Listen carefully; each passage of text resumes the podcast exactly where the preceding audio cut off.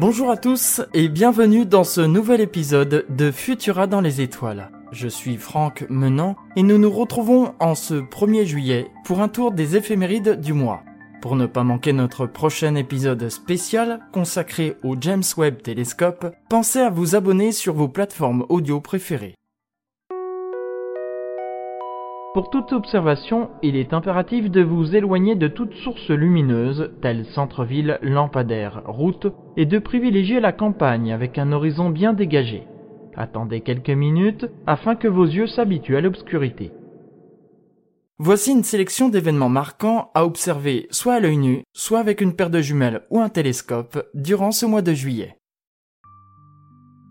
Et en ce mois de juillet, c'est principalement la Lune et les planètes qui seront à l'honneur. Et nous démarrons avec le samedi 16 juillet, où je vous invite à vous lever des bonheurs. Vers 4h30, au-dessus de l'horizon sud, vous trouverez une grosse lune. À sa droite, un peu plus haut, un point brillant. Si vous possédez une paire de jumelles ou encore un télescope, vous verrez que ce point brillant est entouré de boursouflures. Il s'agit de la célèbre planète Saturne et de ses anneaux. Vous pourrez faire cette observation à l'œil nu avec une paire de jumelles ou un télescope. Le mardi 19 juillet, toujours à 4h30, la lune gibbeuse se trouvera au-dessus de l'horizon sud-est. Au-dessus de celle-ci, très légèrement à droite, vous trouverez un point très brillant. Il s'agit de la planète Jupiter, la plus grosse planète du système solaire. Visible à l'œil nu, vous pourrez mieux la voir dans une paire de jumelles ou encore avec un télescope bien puissant où vous pourrez voir les bandes nuageuses sur la planète et son célèbre cyclone. Le vendredi 22 juillet, la Lune sera cette fois-ci au-dessus de l'horizon Est. À sa droite, vous trouverez un point rouge. De quoi il s'agit? D'une étoile non, d'une planète, la planète rouge, la planète Mars. Vous pourrez l'observer à l'œil nu avec une paire de jumelles ou un télescope où vous pourrez mieux voir la couleur rouge si caractéristique à notre planète Mars.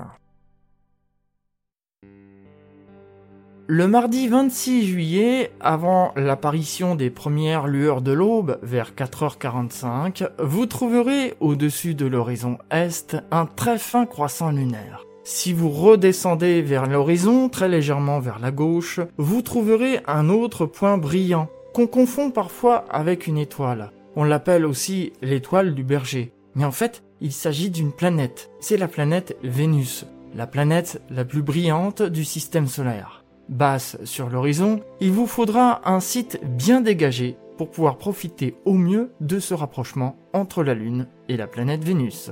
Vous pourrez faire cette observation à l'œil nu avec une paire de jumelles ou un télescope.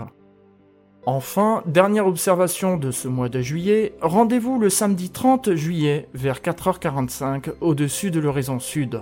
Vous pourriez observer l'essaim d'étoiles filantes des deltas Aquarides Sud qui est actif du 12 juillet au 19 août. Tout comme les autres maxima, son nom provient de la constellation dont il est proche, à savoir la constellation du Verseau, qui se dit Aquarius en latin. Les premières observations de ces étoiles filantes remontent à 1949 et l'astronome qui fut à l'origine de la découverte découvrit d'ailleurs une complexité d'essaims dans cette région du ciel. D'une vitesse de 41 km par seconde, les étoiles filantes ont un taux horaire de 25. Pour observer les deltas aquarides sud, repérez la constellation du Verseau au-dessus de l'horizon sud vers 4h45.